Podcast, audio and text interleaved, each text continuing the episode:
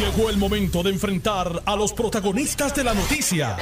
Esto es el podcast de En Caliente con Carmen Jovet. Gracias por acompañármelos. Voy a estar con usted hasta las 4 de la tarde. Este programa es un programa de entrevistas, de opiniones, de análisis noticiosos y de reportajes desde el lugar de los hechos. Mi primer invitado es el analista Jorge Colbert Toro. Buenas tardes, Jorge. Buenas tardes, buenas tardes Carmen, saludos para ti, para los amigos Radio Escuchas de Noti1, como siempre un placer estar en tu programa. Te pregunto, ¿tú has oído hablar algún sindicato repudiando la corrupción en, en un sindicato y, y apenados o avergonzados por el arresto de siete personas por parte del FBI en la Unión de los Muelles, incluyendo al presidente? La verdad es que no, no he escuchado haciendo, ¿verdad?, ese señalamiento, esa eh, esa crítica, eh, pero eh, Carmen, eso es un ejemplo de cómo la Pero ¿será que es menos grave que cuando arresta a un alcalde popular o PNP o a un legislador? Bueno, es igual de grave. Lo que pasa es que se le da ¿verdad? más importancia a los, a los políticos, a los funcionarios electos. Eh, pero es un, es un ejemplo de, de cuán presente está este problema de corrupción en, todas las esferas de la sociedad en Puerto Rico y en otros países del mundo. Eh, y que esto pues eh, leyes hay demás reglamentos hay demás depende más del carácter de las personas, de la educación, de los valores, del compromiso con el país y, vemos que este este terrible mal de la corrupción, hasta los sindicatos, hasta los eh, las esferas, inclusive del propio sector eh, eh, privado, pues está presente igual que en el gobierno. Así que esto es una responsabilidad que hay que combatirla en todos los frentes, no solamente en el gobierno ni solamente en los procesos electorales, como ha sido este caso tan tan terrible. Y esto no es nuevo porque estas cosas no se cocinan de un día para otro. Todavía yo recuerdo el, arresto y la encarcelación de, de Héctor René Lugo, que era un líder sindical pipiolo que había de hecho había estado en huelgas de hambre y este tipo de cosas por los sindicatos y lo metieron preso precisamente por corrupción. Así mismo, y, no hay duda de cuando se trata, ¿verdad?, de, en este caso, de, sindicatos o de uniones o de organizaciones sindicales, como organizaciones políticas, organizaciones cívicas, que las personas eh, que aportan cuotas o, hacen aportaciones de buena fe o con verdad con un entendimiento de que se va a ofrecer unos servicios pues que sean estos funcionarios eh, de estas entidades que se presten para este tipo de actos pues es no solamente reprochable, es que hay que eh, atacarlo en todos los frentes y eso incluye también en el sector privado y en el sector sindical, como aplica también en el gobierno y en la política. Pero en Puerto Rico hay mucha hipocresía. Y hay varas para todos. Tienen una vara para medirse a sí mismos, una vara para medir otros, una vara para medir los políticos, una para medir la empresa privada. Eh, y, y muchas de esas sindicatos este, que fueron a marchar a marchar en contra del chat de Ricardo Rosselló y el, y el verano del 2019 y aquel revolú, eh, debían mirar cómo están las cosas en las uniones, debían mirar lo que está pasando, a dónde van las cuotas. O sea, las uniones tienen una función importante, respaldo del derecho a unionarse. Hay uniones que son extraordinarias y que han hecho mucho por su, por su, por su militancia, pero esto es un aviso, esto es un aviso. Y de la misma manera, Carmen, que hemos señalado que cuando se arresta un funcionario público, que no es sabio ni es correcto generalizar de que todos los políticos y todos los funcionarios son pillos y corruptos, pues tampoco se puede ahora aplicarle esa misma vara, tenemos que hacerlo con el liderato sindical, eh, porque una persona o un grupo de personas hayan cometido estos actos no quiere decir que todo el sector sindical o todas las personas envueltas, eh, ¿verdad?, en, uniones o sindicatos son, son pillos y corruptos, que es la vara que se ha utilizado lamentablemente en el debate público cuando se tratan de, políticos. Pues fíjate, a, uno tiene que ser consistente y cuando uno ha dicho que no se puede generalizar porque en un partido unas personas han cometido delitos, pues la misma vara hay que aplicarle ahora al liderato sindical de que no es justo ni es correcto decir que todos los sindicatos y todos los líderes sindicales son igual de pillos y de corruptos, porque no lo es, porque no es cierto y porque el movimiento sindical en Puerto Rico, que ha hecho unas enormes aportaciones a lo largo de la historia de conquista de derechos a los trabajadores, debe ser manchado. Pero debieron, debe, eh, debieron expresarse ante estos arrestos y repudiar tienen la todavía, tienen que hacerlo. Tiene, es su deber como ha ocurrido y será exigido respuestas a los funcionarios públicos, a los, dirigentes o miembros de partidos cuando esto ha ocurrido en la política, me parece que el liderato sindical debe hacer unas expresiones eh, contundentes con la misma firmeza que lo han hecho cuando se trata de funcionarios públicos y funcionarios electos. Mira, y yo le pregunté al del FBI aquí en Puerto Rico, y, si Puerto Rico era la, la, la jurisdicción más corrupta de los Estados Unidos, no, no lo es. Y aquí siempre estamos pensando que somos los peores, que los políticos de aquí son tú unos ladrones, que el que entra a la política que quiere robar. Es como un mantra que se repite y que atenta contra nuestro propio prestigio. Así es. Y, y como tú bien señalas, pues es, es, un, es parte verdad del debate del debate público que se da que se da en nuestro nuestro entorno ¿verdad? diario y esto es un ejemplo, como señalaba al principio, de, que este mal de la corrupción, de las personas que incumplen con la ley, pues está presente en todas las esferas de una sociedad, es un mal social que tiene que combatirse eh, por todos de una manera eh, firme eh, en todos los frentes. Y hay cosas que no cambian, como que no se aprende. Mira, el Departamento de Educación tiene un presupuesto grandísimo, más grande que el de muchas de naciones vecinas nuestras en el Caribe y bajo administraciones y bajo, bajo populares y bajo BNP y los que han estado el poder, siempre pasa lo mismo. Comienza el curso escolar, las escuelas no están listas, comienza el curso escolar, faltan maestros por reclutar.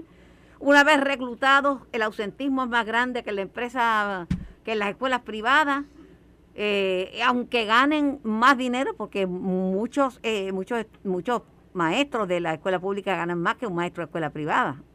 Eh, a no ser una de esas escuelas privadas que la matrícula es 30 mil pesos, que las hay aquí en Puerto Rico, 20 mil, qué sé yo, miles largos.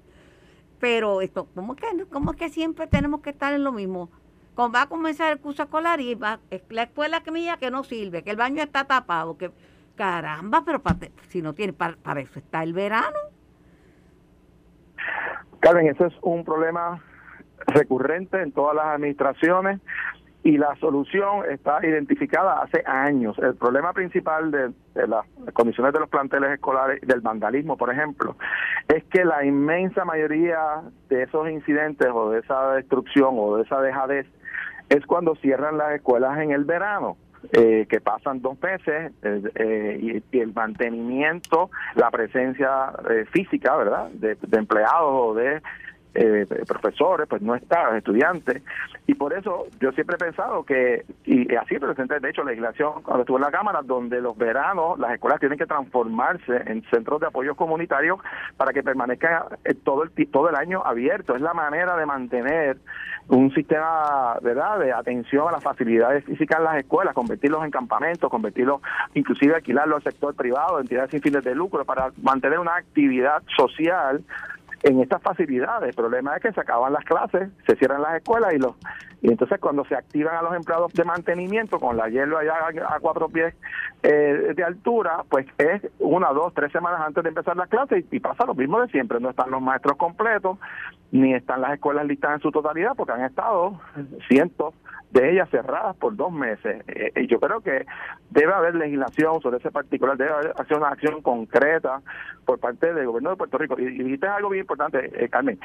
Si hay un departamento que no se puede eh, quejar o levantar el argumento de que no tiene recursos es el Departamento de Educación, que es el departamento prácticamente que más dinero tiene de todo el gobierno. y ahora más que nunca, porque cuando yo estudiaba éramos un millón. Fue bajando a 800, 600, ahora está en los 200 y pico. O sea. Y, y, y, la cantidad de dinero para una matrícula que ha mermado porque ha habido una reducción poblacional, el dinero ha seguido aumentando. O sea que no es un asunto de dinero, es un asunto de administración, un asunto de gerencia. Y yo creo que esto es un, ¿verdad? Ahí se ha planteado, por ejemplo, esto de que los municipios pues puedan asumir la responsabilidad de mantenimiento de las escuelas. Me parece una buena idea. Claro, hay dos problemas principales. Uno, que hay convenios colectivos con dos uniones distintas, en OMEP y en la, Autoridad de Edificios Públicos. Y número dos, que la ley de sindicación, la ley 45 de, de los empleados públicos, no contempla la sindicación en, los municipios, eh, que esa ha sido también otra lucha pero, pero ¿y cómo, ¿y cómo Yulín tenía el sindicato del SPT? porque Yulín hizo una, a través de una ordenanza municipal, en el caso específico de San Juan, ella eh, creó un Estado de Derecho, eh, vamos a decir, municipal, a través de una ordenanza municipal, pero no hay un estatuto, no hay una ley que garantice o que establezca de manera eh, mandatoria, como la ley de sindicación de empleados públicos, la ley 45, a nivel del gobierno central. Eso no existe en los municipios. De hecho, la, realidad es que los alcaldes se han opuesto. Eh, la inmensa mayoría de los alcaldes por muchos años, como también se han opuesto en la rama judicial, la sindicación de empleados de la rama judicial eh, es otra de las áreas en donde... Bueno, pues, mi sentir, entiendo tu punto y mi sentir es el siguiente, el que no puede lo menos no puede lo más.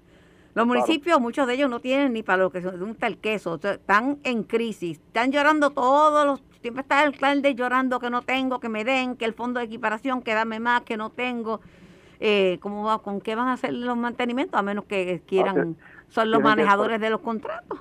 Por eso tendría que transferirle no solamente la responsabilidad y los recursos económicos, que es lo que están pidiendo los alcaldes, porque son la verdad la primera línea de, apoyo y de servicio. Yo me parece que es un argumento muy muy válido y meritorio. Ahora la pregunta es cuál va a ser la posición de los sindicatos, qué va a pasar con esos trabajadores, son empleados del gobierno central y de una corporación pública como la Autoridad de Edificios Públicos, eh, pasarían a ser empleados de los municipios, qué pasa con sus derechos adquiridos, qué pasa eh, ¿verdad? con, la, con los convenios y, hay, hay, alcaldes con, hay alcaldes con mayúsculas y hay con minúsculas, Jorge. Dáselos a Ramón Luis en Bayamón, dáselos al de Carolina, dáselos a, a, a, a Wilito, a, a, lo mejor, pero bueno, vamos a dejar el tema de los alcaldes. Me escribe, me escribió un amigo y me hizo reír. Aquí pensando, Carmen, que cualquier error por parte de Rusia, China o los Estados Unidos podría asumir al mundo en la Tercera Guerra Mundial. Y dándome cuenta de que el 95% de la noticia de hoy en Puerto Rico es el tabloncillo mojado en San Germán. No digas nada. Calla, por favor. No sé qué es el mensaje, pero está genial. Estoy de acuerdo totalmente. No, está de madre. es lo voy, a, lo voy a, tirar al medio. Me lo envió el licenciado Jorge Galva, que tiene un sentido del humor espectacular, este, eh, eh, que estuvo dirigiendo hasta hace muy poco a CES. Pero la verdad que está brutal. Es que yo atiendo los temas internacionales con mucha frecuencia, porque aquí se creen que el mundo empieza y termina en Luma. Hay vida después de Luma, hay que decirse a Luis Raúl. así es, sin duda alguna. Te ríes porque sabes que tengo más razón que el cara. Así es. Mira, eh, estaba leyendo tu columna bien interesante sobre paralelismos con respecto a la autonomía entre Canadá y, el Estado Libre Asociado. Si yo tuviera que mudarme a algún país, me mudaría a Canadá.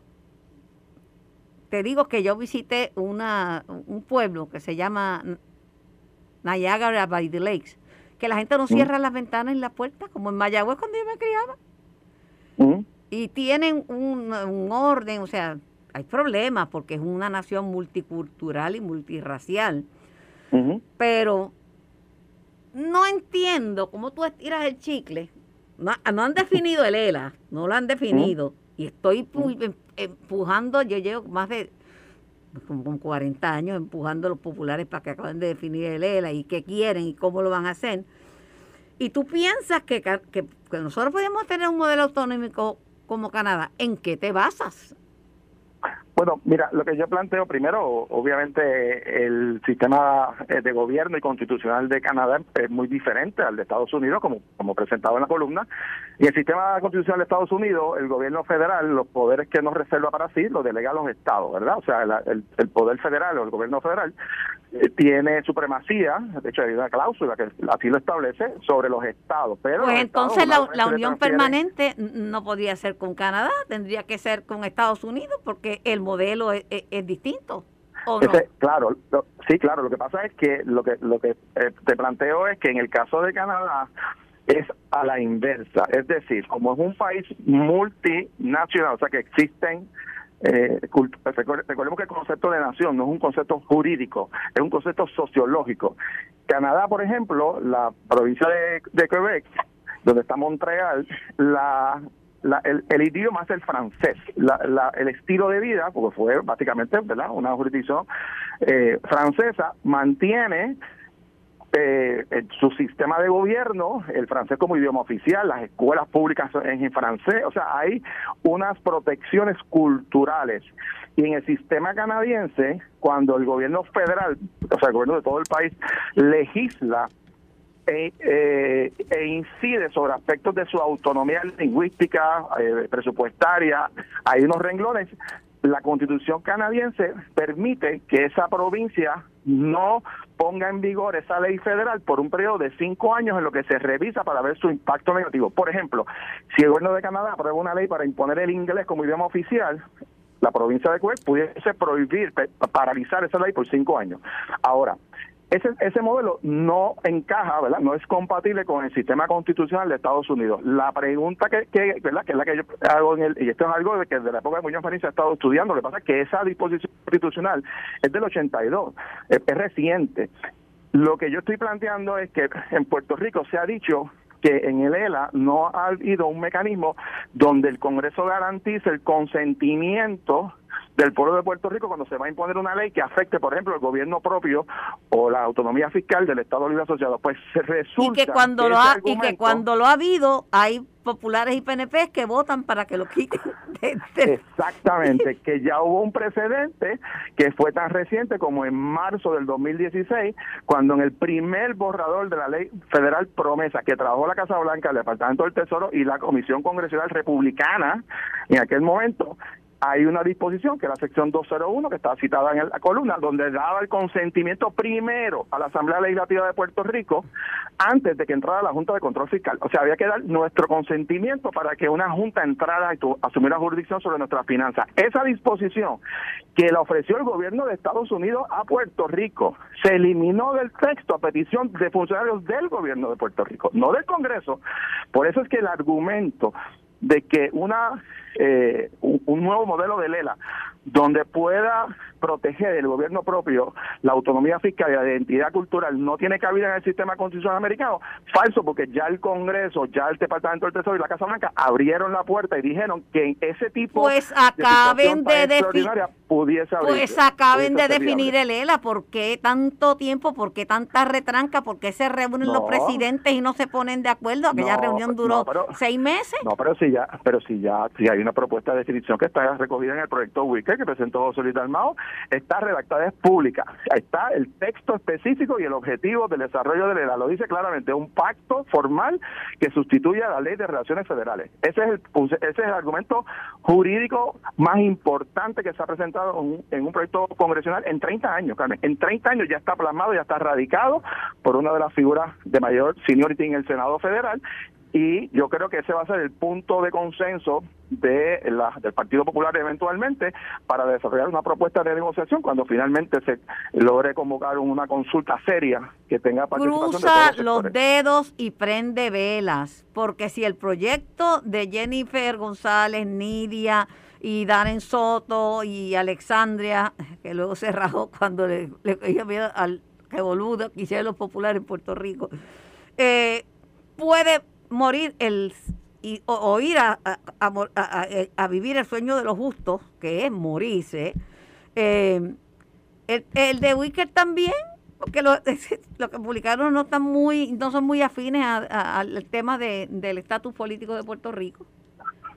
Bueno, dos cosas sobre eso. Primero, el proyecto de Nida Velázquez y Jennifer González tiene una sentencia de muerte en el Senado Federal. No importa lo que pase en la Cámara, en el Senado Federal eso no tiene futuro alguno y lo han dicho todas las delegaciones. En segundo lugar, el proyecto de Wicker, por supuesto, ¿verdad? Es una es un, ¿verdad? Es un tranque porque es una versión distinta al de la Cámara. Ahora, no podemos perder perspectiva, Carmen. Todas las encuestas dicen que en los próximos tres meses y medio el Partido Republicano va a ser la mayoría parlamentaria en el Congreso. Que, tengamos un congresista republicano que está diciendo que una consulta, fíjate que él no está excluyendo a, nadie, está añadiendo a Lela como opción, le está dando mayor participación y resulta hasta irónico que tenga que venir un republicano a demostrar mayor democracia que los demócratas. es ah, absurdo. Los republicanos tienen las manos llenas.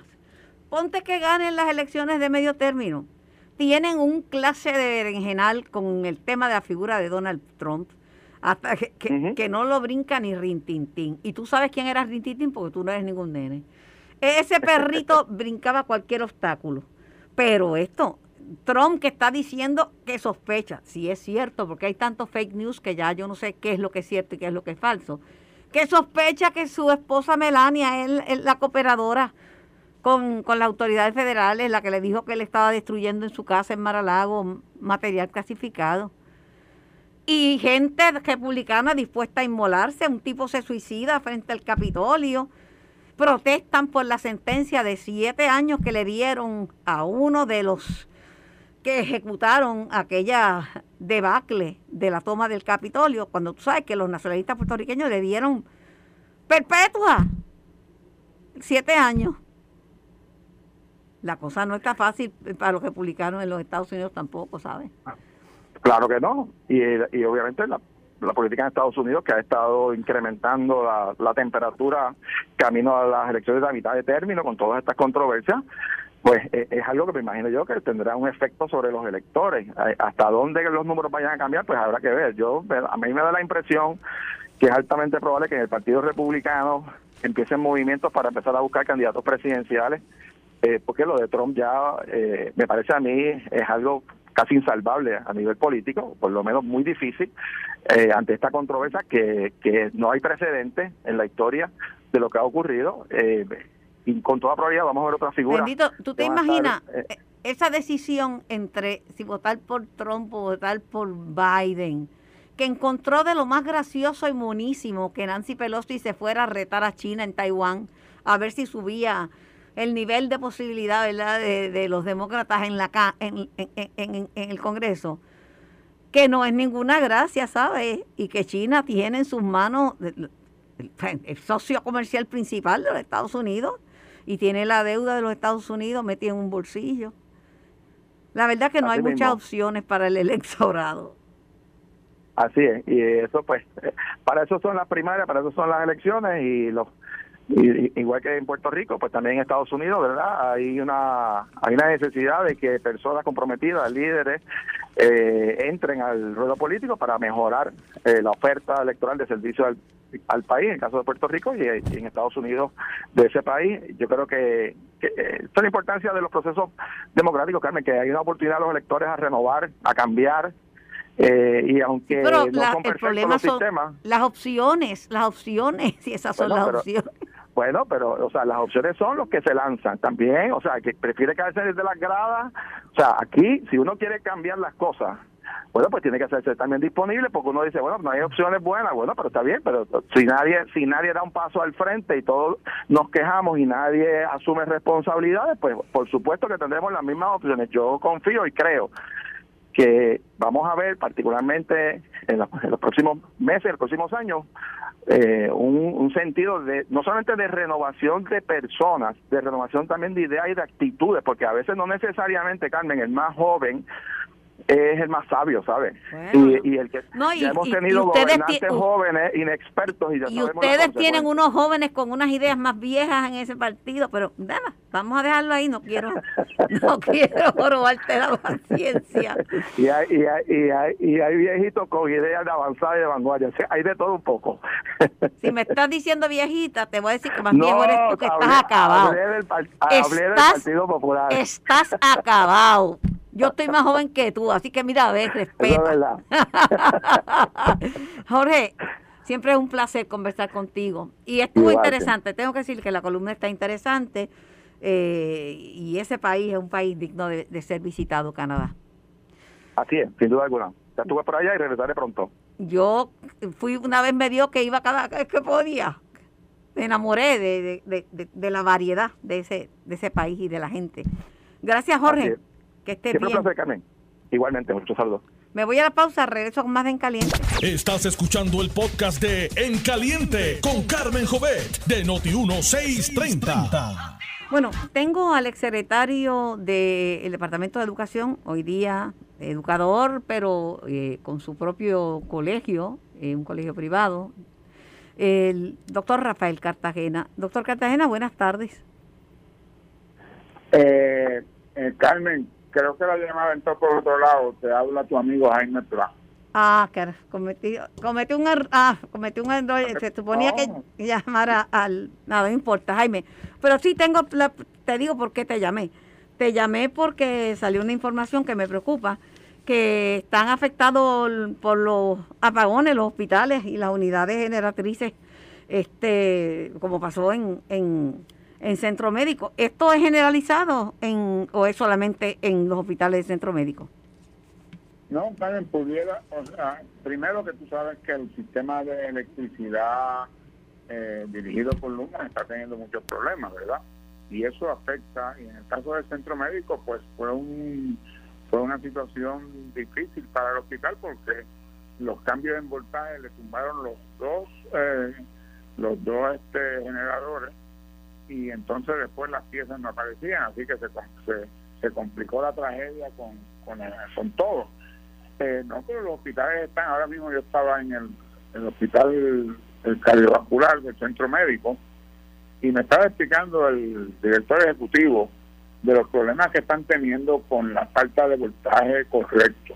Y él me dice, mira Jaime, ahora mismo yo estoy operando en planta, yo tengo electricidad de, de Luma, de energía eléctrica, pero lo que me está saliendo por esos enchufes es 90, 90 watts lo que me está saliendo en, las líneas de, de 480 son 400. Entonces, las máquinas mías de CT, eh, de otros equipos, no me, suben, no, no, no, no, prenden. Entonces, tengo que, tengo que, tengo que, eh, que coger mis generadores y prenderlos para suplir lo que no me suple eh, el sistema eléctrico. Pero si hay un bajón de momento, del sistema eléctrico por debajo de eso, me tumba mi sistema y luego yo me tardo tres o cuatro horas en poder levantar mi sistema porque me lo tumbaron ellos. O sea, son problemas de logística que están habiendo que es importante eh, entenderlo. Y yo lo entiendo, pero tenemos que entender también que hay otras alternativas.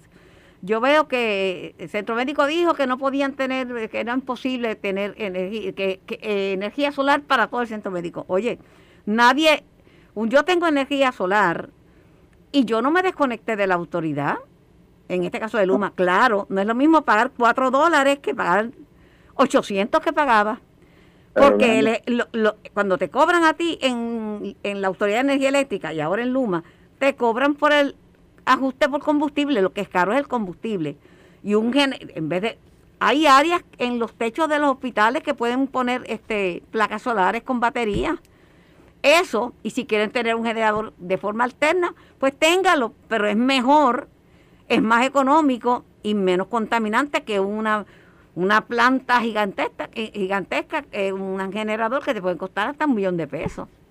Oye, yo entiendo, eh, pero déjame explicarte algo. Eh, Tú te coges un hospital como el auxilio mutuo, ¿verdad? Eh, la, problemática de los hospitales es la cantidad de energía que usan. El hospital auxilio, el hospital, para seguir con el mismo hospital este eh, del, centro cardiovascular, porque esa conversación la tuve hoy recientemente. Ellos, eh, su cuenta de luz son 400 mil dólares mensuales.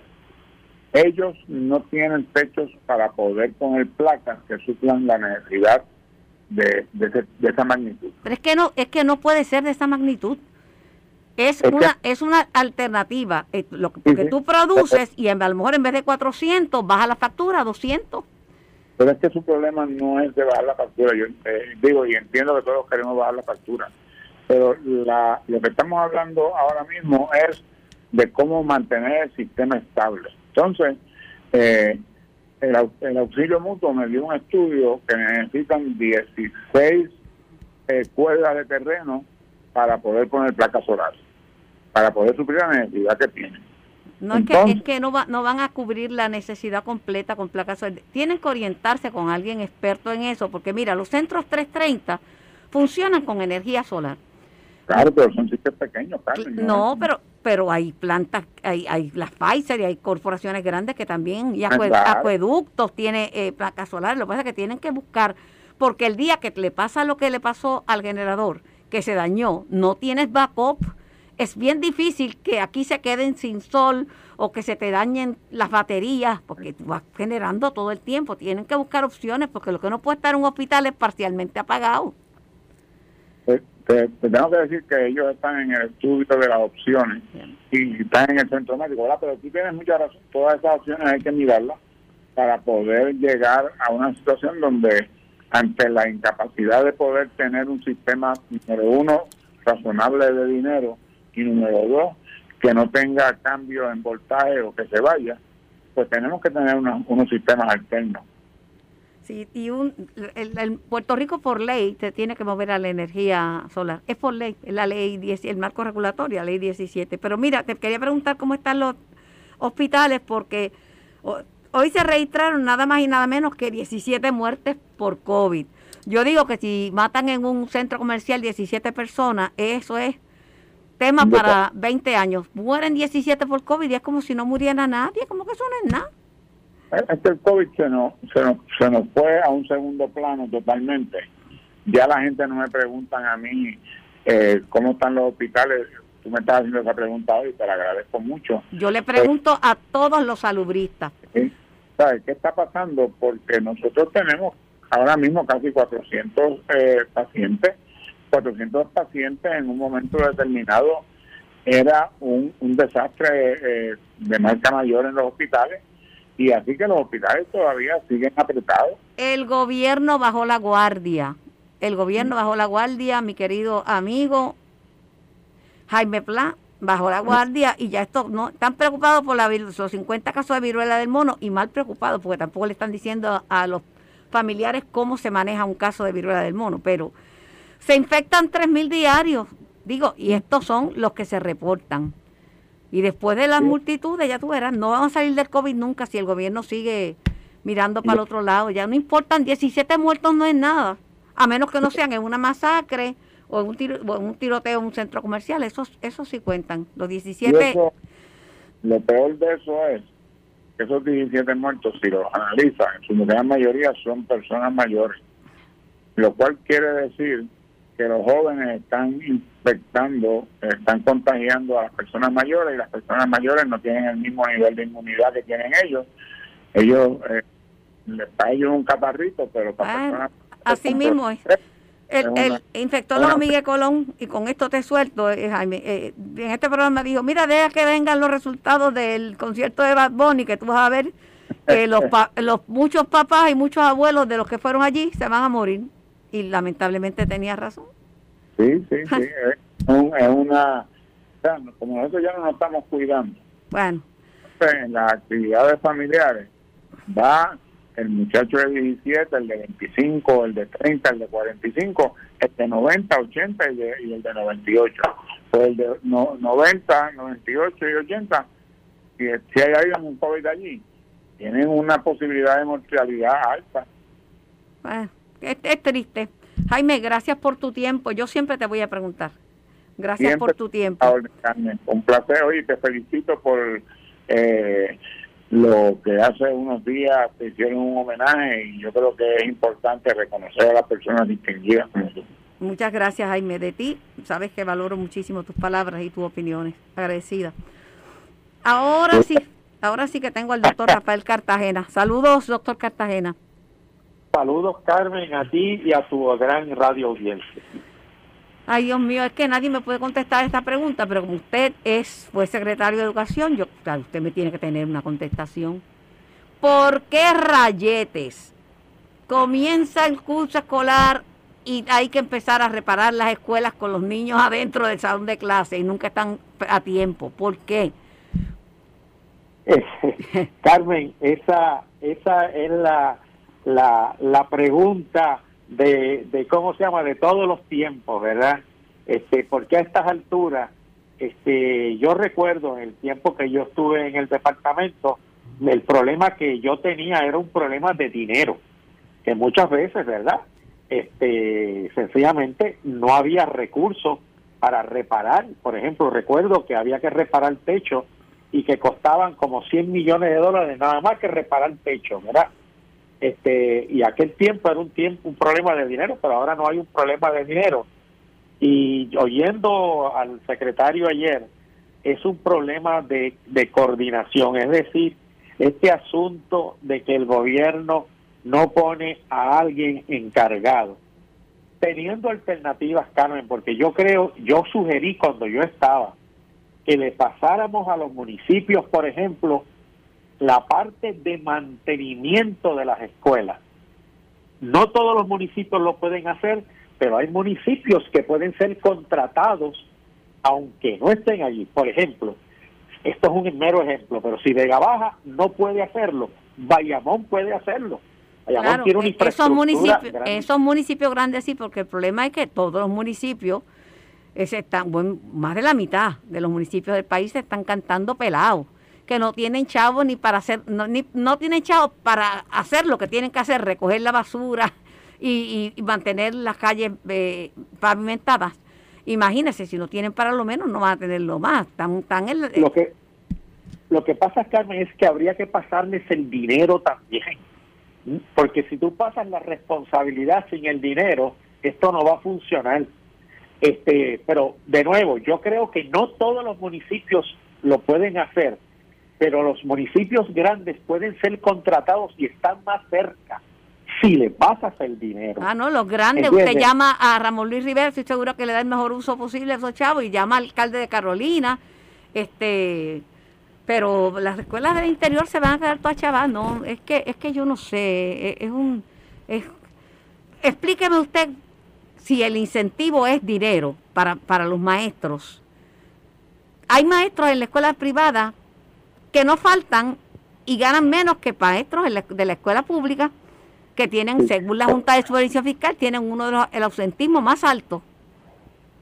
porque lo que pasa es que hay que crear unas condiciones eh, que no solamente dependen del dinero, de hecho sabemos que eh, en la industria, en la industria privada aún, el salario es uno de los elementos que la gente considera, pero las condiciones de trabajo, por ejemplo, son, son importantes.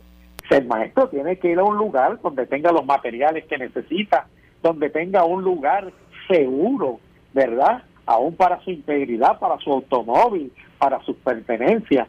Y eso, pues, por supuesto, se encuentra y hay que darle un seguimiento bendito. Los pobres directores a veces hacen maravillas con lo que tienen, pero este es un caso donde yo creo que hay que poner lo más cercano posible la parte esta de mantenimiento de las escuelas y contratar y soltar los chavos. Si soltar los chavos es una decisión, no es un problema de mover este lo que dicen que eh, lo tiene que aprobar una agencia, pero si esto se decide y se y se, y se asigna una una cantidad eh, para cada este para resolver los problemas de las escuelas, esto se podría solucionar sin problema. Este yo creo que este es este es un problema fácil de resolver, fíjate, que debería ser fácil Pero todos los años el mismo cuento. Todos los años el mismo cuento. los baños, los, baños tapados, aguas negras, malos olores, escuelas sin pintar, es el cuento de nunca acabar. Y falta de materiales, este, y claro, esto claro que tiene un impacto, no es lo más importante ni muchísimo menos, pero claro que tiene un impacto en el desempeño también de los estudiantes y en la y en, la retención de los estudiantes. ¿A quién le gusta? Porque, el, como tú muy bien sabes, y este, te lo he oído muchas veces, es decir, si tú estás en un lugar bonito, si tú estás en un lugar adecuado, este, eso inclusive te ayuda, ¿verdad?, a tu actitud hacia el aprendizaje. Definitivamente. muy importante. Me, me mandaron una, un vídeo en Japón no hay mantenimiento para las escuelas. El mantenimiento lo hacen los mismos estudiantes. Después de que terminan las clases, limpian los estudiantes y limpian los profesores. Y si se acerca algún padre también limpia. Este, es un compromiso de mantener esa escuela preciosa porque es suya. Pero hay que, hay que, yo, hay, ¿cuánta gente, cuántos estudiantes tenía el sistema cuando usted era el secretario de corrección, doctor Cartagena? De casi 640 mil. O sea, el presupuesto que yo le presenté a la legislatura era para 642 mil estudiantes, más o menos. ¿Cuántos hay ahora? yo creo que está, eh, es una cifra inexacta, ¿verdad? Porque no, no, no, no logramos que tengan los números, pero debe estar alrededor de 220 mil, 230 mil estudiantes. Mire, cuando yo estudiaba, cuando yo estudiaba éramos como más de un billón. Éramos todos de la escuela pública no había tal cosa como la escuela privada, a menos que el niño fuera incorregible, que lo mataban, lo mandaban a una a una escuela militar o que la familia fuera católica y lo mandaban a una iglesia para que aprendieran a una escuela religiosa para que aprendieran catecismo. Todo el mundo iba a la escuela pública. Y mi escuela estaba limpiecita y yo no sé si tenían materiales o no, pero yo aprendí como loco en esas escuelas públicas de Mayagüez. Sí, yo, yo creo dos cositas que tú has dicho. la, la comunidad puede, ¿verdad? Y debe eh, este, posesionarse de su escuela, pero hay cosas grandes que el sistema tiene que hacer normalmente, como rutinariamente, que son cosas grandes, ¿verdad? Que, que, que le tocan pues al, al, al gobierno y, este, y hay dinero. Mira, el año pasado, si tú divides lo que se, el número de estudiantes del año pasado con el presupuesto, el gasto por estudiante llegaba casi a, llega casi a 9 mil dólares. Cuando yo presenté el presupuesto no llegaba a 4 mil dólares. No, y esto no, es que no tiene, esto no tiene ni pie ni cabeza. Y ahora resulta que somos muchísimos menos, ¿sabes? El censo federal reconoció que contó de más en Puerto Rico. O sea que era, somos pocos ahora, pero somos menos que pocos. Sí, y además hay un elemento adicional, se han cerrado la, casi la mitad de las escuelas que había. O sea que el mantenimiento es a muchas menos escuelas. Claro. Por eso es... Si no hay matrícula. y no hay matrícula. Por eso es que yo creo que hay que buscar un, elemento que esté lo más cercano posible a los estudiantes. Y menciono el elemento de los municipios, eh, de los municipios que puedan o que puedan ser contratados con los, con los vecinos, ¿verdad? Es decir, de manera que un alcalde pueda contratar a su alcalde que tiene los medios de, de al lado, pero el alcalde puede llamar, mira, yo te contraté, me tienes que resolver este problema. El problema del mantenimiento de las escuelas no debe ser un problema difícil de resolver.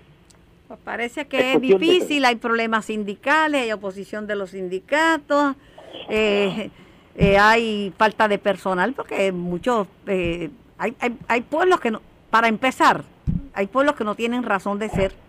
Existen por cuestiones políticas para que tengan un alcalde, pero no hay, no hay nada, no hay actividad comercial, no hay población, hay pueblos que... Esto hay que reestructurarlo de arriba abajo, Cartagena, de arriba abajo. No, estoy de acuerdo contigo, pero yo lo que creo es que, pues si, si, si no es el municipio, entonces hay que buscar una entidad privada que pueda ser contratada y que se pueda encargar y dividir este país de dinero de manera que se pueda sistemáticamente atender el mantenimiento de las escuelas como hacemos las escuelas privadas, donde tú pues tienes que mantener como en tu casa, que se te rompe algo, lo arreglan normalmente, ¿verdad? Este, o compra o busca. Eso no debe ser un problema para un gobierno sofisticado. Pero, este, pero increíblemente lo es y es un problema recurrente, no importa quién esté en el poder, en el poder ni quién sea el, el secretario. Desafortunadamente. Lamentablemente. Bueno, vamos a ver qué pasa, pero a mí ah, es que no, que no lo entiendo. De verdad que es, difícil de asimilar. Tienen un presupuesto mayor que el de muchas naciones vecinas aquí en el Caribe, ¿sabes? Definitivamente, definitivamente. Es cuestión de, ¿cómo se llama? De sencillamente de distribuirlo. Ay, Dios mío, Dios nos coja confesado. Ay, gracias, doctor Cartagena. Siempre es un gusto conversar con usted. Gracias Carmen y de nuevo te felicito también. El, siempre los honores que recibes son muy merecidos. Gracias. Viniendo de usted que lo distingo y lo aprecio, pues lo valoro aún más. Esto fue el podcast de En Caliente con Carmen Jovet de Noti1630. Dale play a tu podcast favorito a través de Apple Podcasts, Spotify, Google Podcasts, Stitcher y notiuno.com.